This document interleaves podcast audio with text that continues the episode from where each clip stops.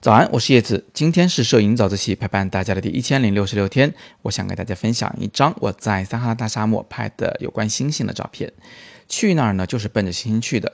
我当时在心里构想了一下这个画面：地景应该是一棵树，天上呢应该有满天的繁星，有银河。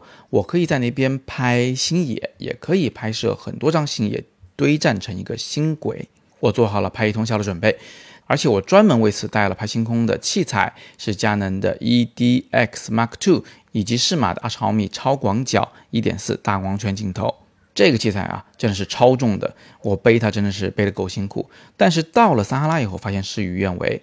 我把机器架在那以后呢，还是白天，但是当时啊，因为风大，那个沙尘呢被吹到天上。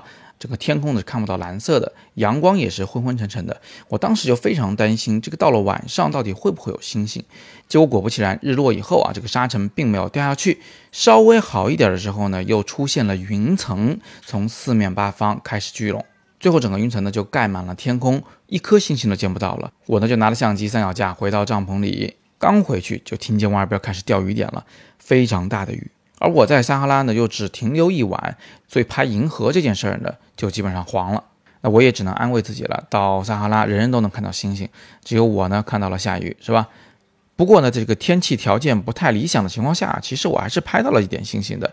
我给大家简单讲讲这两张照片啊，呃，这是两个不同的机位啊。第一个呢是先拍的，我看到有三棵树并排站着，感觉还是不错。于是呢，我就走到树的那一边，架好架子准备拍照。白天这个景呢还是不错的，看不出什么问题来。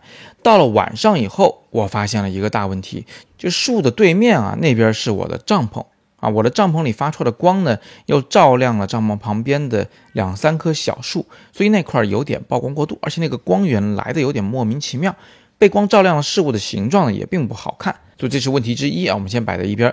另外一个问题就是刚才说的有沙尘、有云层，我当时相机里面几乎是拍不着星星的，只能拍到现在画面中间能看到的那些啊非常朦胧的那些微弱的星光。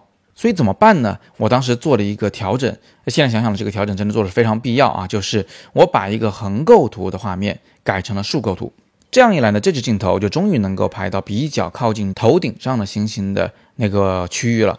我们都知道啊，不管什么时候，头顶上的星星永远是最明亮的。这也是为什么我们需要使用超广角来拍星星的原因。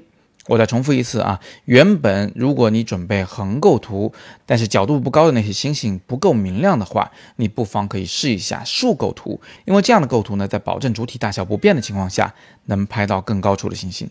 那当时真的很幸运，我捕捉到了一颗流星啊，然后呢，我就换地方了。于是我又走到了更远一些的地方，然后发现了这一棵树。为了吸取刚才的经验教训呢，我一开始就用了树构图拍摄这张照片。果然，画面上部呢还是有很多的星星的，下边这棵树的形态呢明显比前面那一个要更好一些。拍完这张照片没两分钟，整个天空就已经全部是云了。那么在昨天我整理这些照片的时候呢，我就有点选择困难了。这两张照片呢各有一点优点。第一张照片呢，那颗流星非常宝贵啊，还是让我们感觉，哎呀。真的很有新鲜感啊第二张照片呢，其实云层的形态更好，然后这棵树的形态也更好，而且没有底下那些让人烦恼的光线。不过呢，第二张它又没有第一张的背景中的那些沙丘，因为它后边是平的，是戈壁。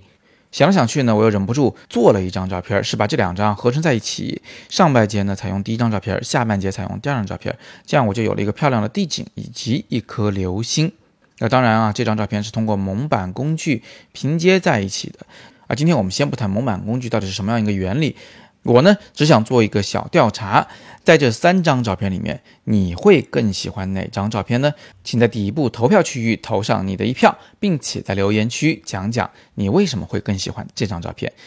好，最后做个总结，通过今天的早自习，我们能学到以下三点：第一，拍风光的时候真的是在赌天气，天气不好，我们其实也没有办法。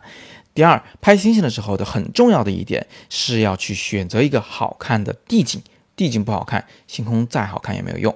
第三，如果天边的星星不够多、不够明显，我们可以试着竖构图，将头顶的星星呢也囊括进构图里面来啊，那些星星啊总是足够明亮的。好，那今天我们就聊这么多。其实我们有一门课是关于拍星星的，介绍了拍摄星野和星轨的方法，你可以点击本文底部的阅读原文来了解这门课的详情。今天是摄影早自习陪伴大家的第一千零六十六天，我是叶子，每天早上六点半，微信公众号“摄影早自习”，不见不散。